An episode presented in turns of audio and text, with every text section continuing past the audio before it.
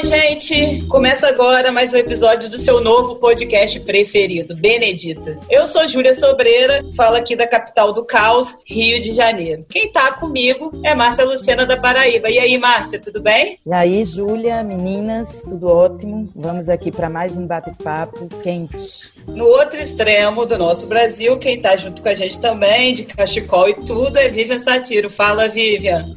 Oi, Júlia. Oi, mulherada. Tá friozinho aqui em São Paulo. Delícia estar tá aqui de novo. Para completar o time da Beneditas, Glória Ribeiro, direto de Sobral. E aí, Glorinha? Olá, mulheres. Que prazer enorme, alegria estar aqui batendo mais um papo com vocês.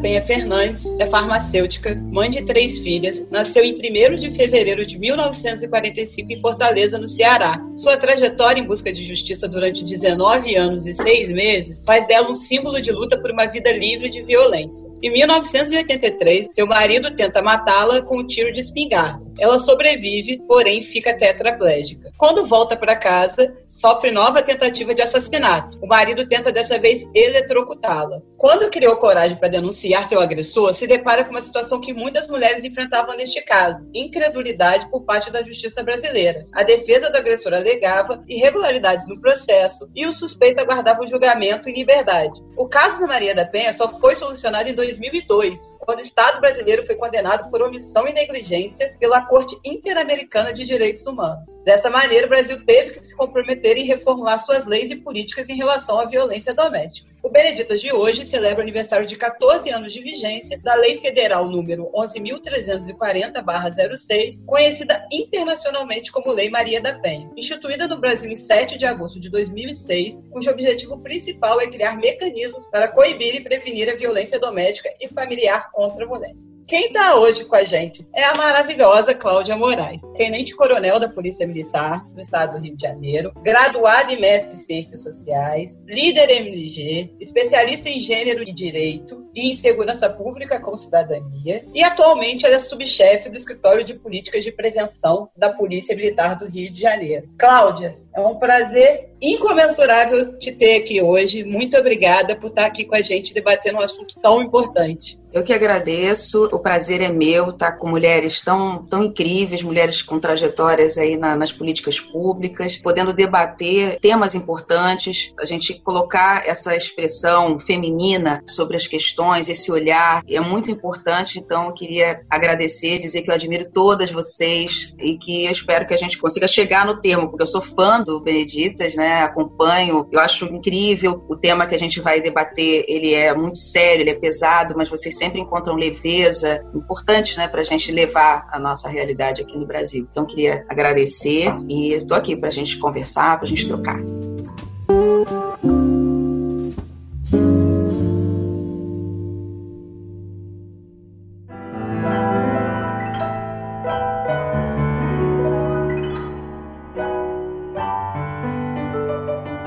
Bora lá, Cláudia. Como Júlia falou, é um prazer enorme estar aqui com você. Nós somos admiradoras do seu trabalho e por isso também a gente queria muito escutar você a respeito da Lei Maria da Penha. A gente já pode dizer que a Lei Maria da Penha é um sucesso, porque apenas 2% dos brasileiros nunca ouviram falar, ou seja, é um percentual muito reduzido. E depois da Lei Maria da Penha, 86% dos casos de denúncia de violência familiar doméstica contra a mulher mulher apareceram, né, vieram à tona. Havia quem dissesse que depois da lei a coisa piorou. Na verdade, a gente sabe que ficou escancarado, ficou mais evidente, né? Mas como é que você vê essa implementação dessa lei e os avanços que ela traz para a sociedade? Bem, quando nós pensamos em direitos das mulheres, eu acho que a, a, Lei Maria da Penha, ela é uma lei que vem afirmar o direito da mulher a viver uma vida sem violência. E durante muito tempo, até mesmo quando a gente pensa na própria jornada de sofrimento da, da Maria da Penha, a gente percebe o quão foi banalizada a violência contra a mulher no Brasil. Isso não é uma realidade só do Brasil, isso é uma realidade do mundo. A desigualdade entre homens e mulheres e a expressão máxima dessa desigualdade é a violência. E a Lei Maria da Penha, ela nos traz perspectivas de se se banalizava a violência física, não é? onde a gente tinha, na nossa realidade do Brasil, situações onde os homens tiravam a vida das mulheres e eram absolvidos no júri né, pela defesa da honra, teses sustentadas até a década de 80. E até hoje a gente tem que lutar contra isso quando você tem uma lei de feminicídio e você tem que ter uma, uma, uma defesa feita da própria vítima. Aquela mulher que foi morta, você tem que ter alguém dentro do processo para proteger a memória dessa mulher, para que ela não seja atacada depois de morta. Quando a gente pensa lá no início, na primeira legislação que a gente tem aqui, é, no que a gente poderia chamar de Brasil, né, nas ordenações filipinas, o que estava previsto lá é que o homem, caso encontrasse a mulher em adultério, o que, que ele podia fazer com essa mulher? Ele poderia tirar-lhe a vida. Se a gente olhar para a Lei Maria da Penha, ela não é uma lei punitivista. Eu sempre falo isso, isso é muito interessante. O que ela mais faz é proteger essa mulher. Ela trabalha assim com a responsabilização desse autor, com a prisão quando necessário, mas quando a gente fala de violência doméstica, a gente não está falando de uma violência perpetrada por um estranho, a gente está falando de alguém das nossas relações. E dependendo do nível do seu relacionamento, você vai ter contato com esse homem a vida inteira, caso vocês tenham tido filhos ou vocês tenham alguma coisa em comum. Eu acho que a Lei Maria da Penha, ela é jovem, né, 14 anos, mas está no processo de legitimar a vivência das mulheres com esse marco legal. Eu acho que esse é um grande avanço reverendou a existência do machismo por reconhecer essa violência né, contra as mulheres. Eu acho também que isso é um passo mais subjetivo, mas é muito importante, e fortaleceu a ação dos trabalhadores da justiça e da segurança pública ao tipificar a violência doméstica. Né? São avanços que a lei traz que estão em processo, que são muito importantes. E há pouco, antes de você entrar, a gente estava conversando e eu colocando que ela também é, força um novo tipo de masculinidade né? Uma nova postura do masculino. Isso é muito inicial, mas a gente já consegue perceber, né?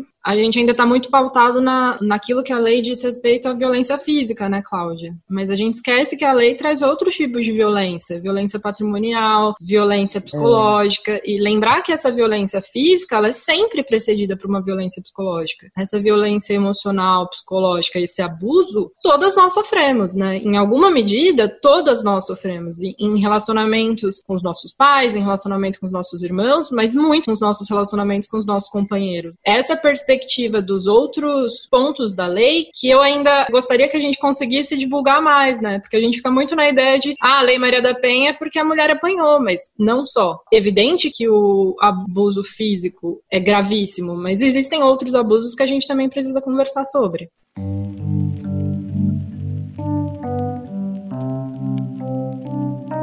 Dados a respeito da violência doméstica aumentaram, e assim como as denúncias, como a Cláudia bem trouxe. Só que a gente sabe que ainda existe muito preconceito estereótipo sobre uma mulher que sofre violência. E aí isso tem também a ver com o nosso histórico patriarcado, patrimonialismo. Isso faz com que os números apontados por esses órgãos especializados estejam um pouco distantes da realidade, né? Então, como é que a gente faz para romper com essas dificuldades que existem a priori né? Nessa implementação e perceber esses avanços de fato da lei? como bem colocou a Vivian, né, tem muita coisa que está acontecendo hoje com as mulheres que ainda não tem nome criminal, que só tem experiência, só tem vivência. Como a gente pensa, por exemplo, no stalking, nessa perseguição sistemática. E aí, como é que a gente pega isso aqui e coloca dentro de uma lei? Em geral, você faz o quê? Perturbação do sossego e da tranquilidade. Perto do tamanho do dano que isso faz, essa resposta jurídica é muito pequena. Então, assim, mas se a gente for pensar nesse processo todo, não é? Do que a gente está percebendo hoje como violência, como estatística, como é que a gente consegue fazer com que as mulheres se sintam mais à vontade e mais do que isso, para falar a respeito, primeiro eu acho que ela tem que encontrar credibilidade na política pública. Ela tem que acreditar que se ela chegar para um policial e relatar o que ela está passando, ela não vai ser desconsiderada, ela não vai,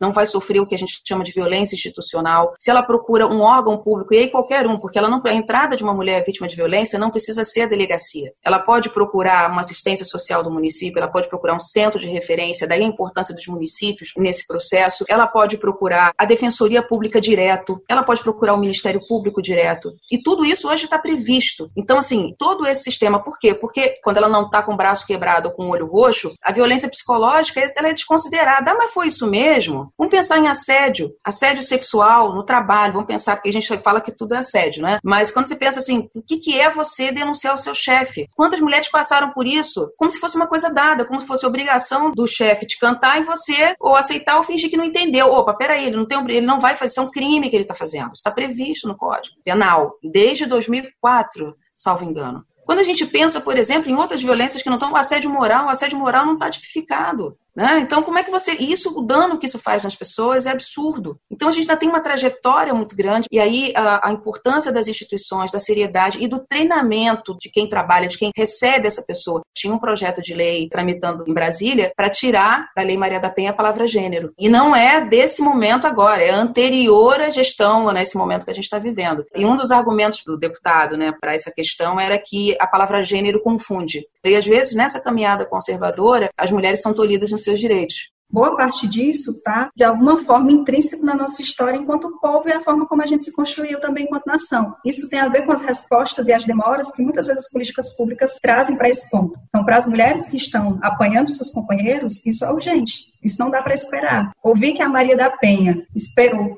mais de 15 anos para ter uma resposta do Estado, e quando essa resposta veio, ainda assim não foi na perspectiva que ela esperava, né, porque ele respondeu o crime de liberdade, é extremamente adoecedor e também dói um pouco na gente. Cada vez que eu ouço uma notícia de que uma mulher no Brasil foi assassinada, parte do que eu sou morre e renasce junto com essa notícia. Os feminismos que existem hoje trouxeram essa discussão, né? Tem a ver com a nossa relação, que precisa ser mais empática, corajosa e respeitosa também. Né? Isso tem a ver com as relações que a gente constrói, inclusive de reconhecimento uma da outra. De eu me reconhecer enquanto mulher, porque existe outra mulher junto comigo e existem as mulheres da minha família que me construíram isso aqui que eu sou. Então, ou a gente se reconhece de forma empática e respeitosa e percebe que está junto, ou isso não vai mudar, porque a construção das novas masculinidades, inclusive, está vinculada àquilo que a gente está trazendo como que a gente quer desse homem. Né? A gente não quer um homem violento, a gente não quer um homem que nos explode. Eu acho que esse reconhecimento, Glória, também vem da fala, né? A gente precisa falar sobre a violência doméstica. Senão, a gente acha que isso só acontece com a gente. Quando a gente percebe que isso está acontecendo em todos os lugares, a gente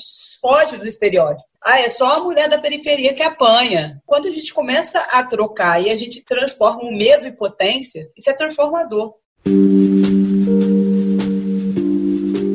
Cláudia, o contexto da pandemia que a gente está vivendo agora trouxe uma discussão sobre violência doméstica. Primeiro, sobre aquela perspectiva de que o presidente estava defendendo o não isolamento como uma justificativa para que a violência doméstica não ocorresse. Esse foi o primeiro momento em que a gente ouviu falar sobre violência doméstica nesse período. E depois, o Fórum Brasileiro de Segurança começou a lançar as notas técnicas sobre o assunto, né? E a gente já está na terceira nota técnica e mostra que teve um aumento real de feminicídio nesse período de pandemia, mas que ao mesmo tempo diminuiu a quantidade de notificações e boletins de ocorrência de violência doméstica. O que leva a crer, por muitos estudiosos, que a gente tem sim visto um aumento da, da violência doméstica e que as mulheres estão com mais dificuldade de denunciar, né? Então, algumas empresas privadas, como Magazine Luiza ou 99, enfim, lançaram até dentro dos seus próprios aplicativos e sites é, botões de emergência para essas mulheres que sofrem violência violência. É claro que a pandemia é, escancara várias outras questões sociais que já estavam presentes aí na sociedade, mas que a gente tinha mais dificuldade de enxergar. Quais são é, os aprendizados que você que está na ponta está presenciando nesse momento de pandemia e quais são as perspectivas de que a gente possa enxergar esses aprendizados como melhora nas políticas públicas daqui para frente? Tanto quem trabalha com segurança pública é, e saúde, né, principalmente, foram aqueles que, com pandemia ou sem pandemia, a gente tinha que estar 24 horas funcionando. Então, assim, a gente foi aprendendo fazendo. Não tinha, não tinha como você falar assim, olha, eu vou dar uma parada aqui, eu vou fechar a porta. Não, a gente tem serviço de policiamento 24 horas. E aí, pensando nessa questão, como você fala, que a, a pandemia, ela escancara essa questão dessa desigualdade de gênero e, e essa vulnerabilidade das mulheres, nessa né, desigualdade nessa, nessa distribuição, e, e não só das mulheres, como dos mais pobres também, porque eu acho que isso foi um fator também que eu acho que, que surpreendeu muita gente né? Do tipo, ah, tinha não sei quantos milhões de brasileiros que a gente não conhecia, que estavam fora do mapa. Eles sempre foram invisíveis, eles sempre foram. É uma hipocrisia danada, né? Mas tudo bem. Quando a gente pensa nesse nesse, nesse processo, né, do que, que a gente encarou aqui, especificamente, né, falando do Rio de Janeiro e em relação às mulheres, a gente percebeu isso, né, logo no primeiro momento, a redução dos registros, principalmente os registros em delegacia. Mas os dados de 190, nesse teve um aumento, um aumento de 12, 10%, mas se nós não estávamos numa situação de normalidade, isso já era um indicativo de que essa violência estava recrudescendo dentro das casas. Até porque a gente sabe que a questão do acesso e de como essas mulheres vão notificar isso é muito desigual. Não é? Então, as respostas que foram sendo dadas, aí quando a gente olha para dados no, no, Brasil como um todo, a questão do aumento da violência contra a mulher, só que essa violência, em geral, ela vai aparecer como? Nessa violência extrema, né? no, no último degrau da violência, que é o feminicídio. Quando você começa a falar com a mulher e conversar, você já sofreu violência sexual? Ah, não, nunca. Aí você começa a explicar. Mas quando ele, ele forçava, ele te batia, depois forçava e você não queria, não sei o quê, aí a mulher não sabia que tinha sofrido estupro. Até porque, para muitas pessoas, a ideia de que não existe a figura do estupro numa relação conjugal ou num, num relacionamento afetivo baseado anteriormente num consentimento. E o que a gente viu aqui no Rio de Janeiro, especificamente, a gente não viu um aumento dos feminicídios, mas a maior parte das mulheres que sofrem feminicídio, vítima de feminicídio ou tentativa de feminicídio, nunca fizeram um registro formal. Quando a gente pensa nisso, onde é que você vai encontrar algum registro disso? Na saúde, que você tem a ficha do Sinan, não é? Que tem aquela questão da notificação, e a gente usa aquele dado para cruzar com os dados de registro. Sempre vai haver uma responsabilização do Estado, que ele tem que prover a segurança de todas e todos, mas nesse período de pandemia, a gente vai perder essa, essa proxy, porque as mulheres não vão procurar o serviço de saúde, elas vão tentar curar uma lesão em casa, a não ser que seja uma coisa mais grave, ela não vai procurar um serviço de saúde, então nem isso vai aparecer. Mas muitos esforços foram feitos para que é, nós pudéssemos, de alguma forma, criar mecanismos para que as mulheres fizessem essa notificação. Quando a gente fala de soluções, e boa parte das soluções num tempo onde as pessoas não podem ter contato, são soluções que passam por tecnologia, é? uso de celular, acesso à internet. E aí a gente tem o gap geracional. Você tem mulheres vítimas de violência que têm 70 anos, você tem criança, ou mulheres que, que não têm escolaridade, mulheres no campo que não têm acesso à tecnologia ou que não têm nem sinal de internet. Você tem que criar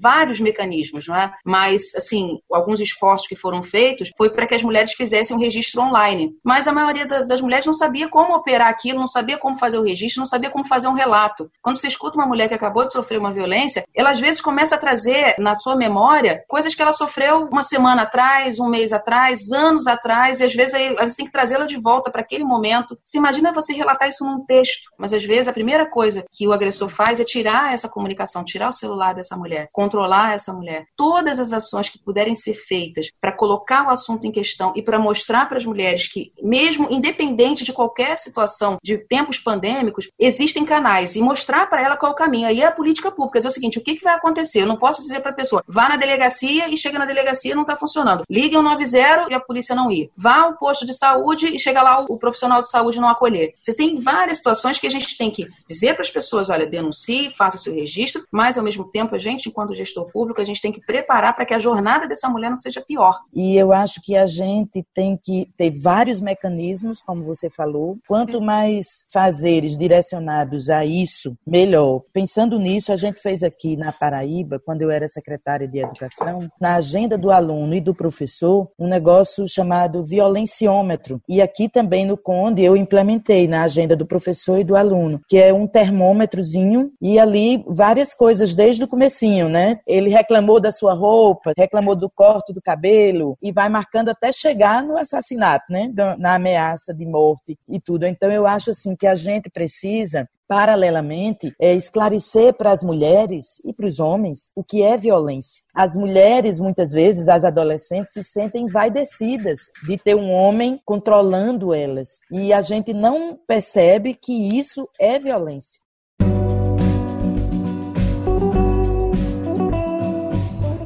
Essa é uma data de 14 anos da Lei Maria da Penha de celebração. Acho que a gente não pode tirar isso do nosso horizonte, que a gente tem caminhado a passos largos para um mundo mais igualitário. Além de celebração, é de muito trabalho. A gente tem um adolescente aí para cuidar e para a gente fazer com que essas leis de fato atendam o maior número de mulheres e que a gente diminua essas violências às vezes tão ocultas do nosso cotidiano. Ela é uma lei muito completa e se nós usarmos uma parte dela, que é a parte da educação, da prevenção, a gente vai usar menos a parte punitiva, que é a prisão, que é você ter que pôr uma medida restritiva, como são as medidas protetivas para os autores de violência. O dia que nós não tivermos essa desigualdade material, desigualdade de fato entre homens e mulheres, não há por que você ter uma lei que diferencie. E aí é pensar o seguinte, olha, se você não não está sensibilizado pelas questões de gênero, pela questão dos direitos humanos, olha aqui, meu filho, quanto isso aqui custa. Olha o impacto disso, porque quando a gente fala de violência contra a mulher, você tem impacto é, na assistência social, na justiça, na saúde. Se essa mulher percorrer o ciclo todo, o custo de uma agressão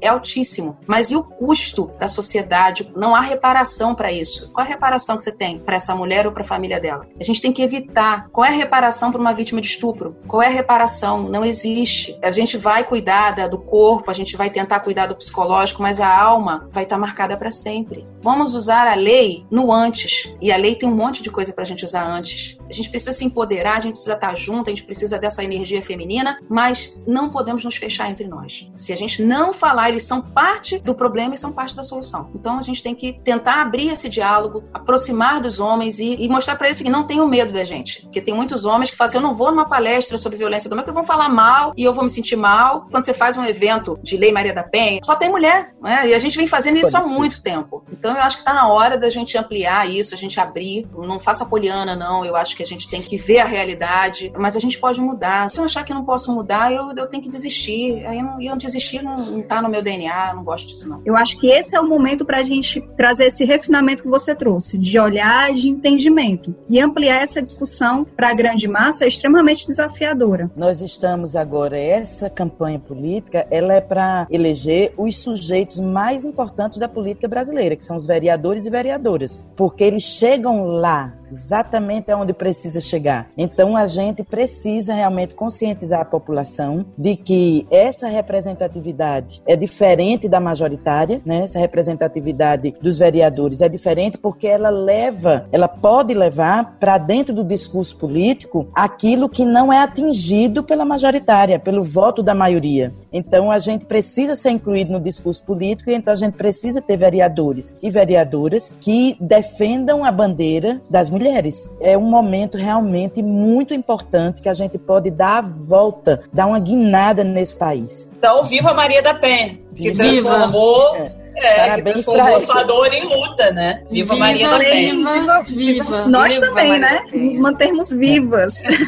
Nenhuma então, menos. vamos lá. Nenhuma, Nenhuma menos. menos. Bené indica. Um documentário que eu vi que eu achei muito bacana é o documentário da Michelle Obama no Netflix. Sim, assisti essa semana, incrível. Incrível, incrível como uma mulher numa condição de poder tão alta fala da trajetória dela de uma forma tão bonita e tão delicada. O Bené indica dessa semana, então, é o documentário da Michelle Obama. Bené indica.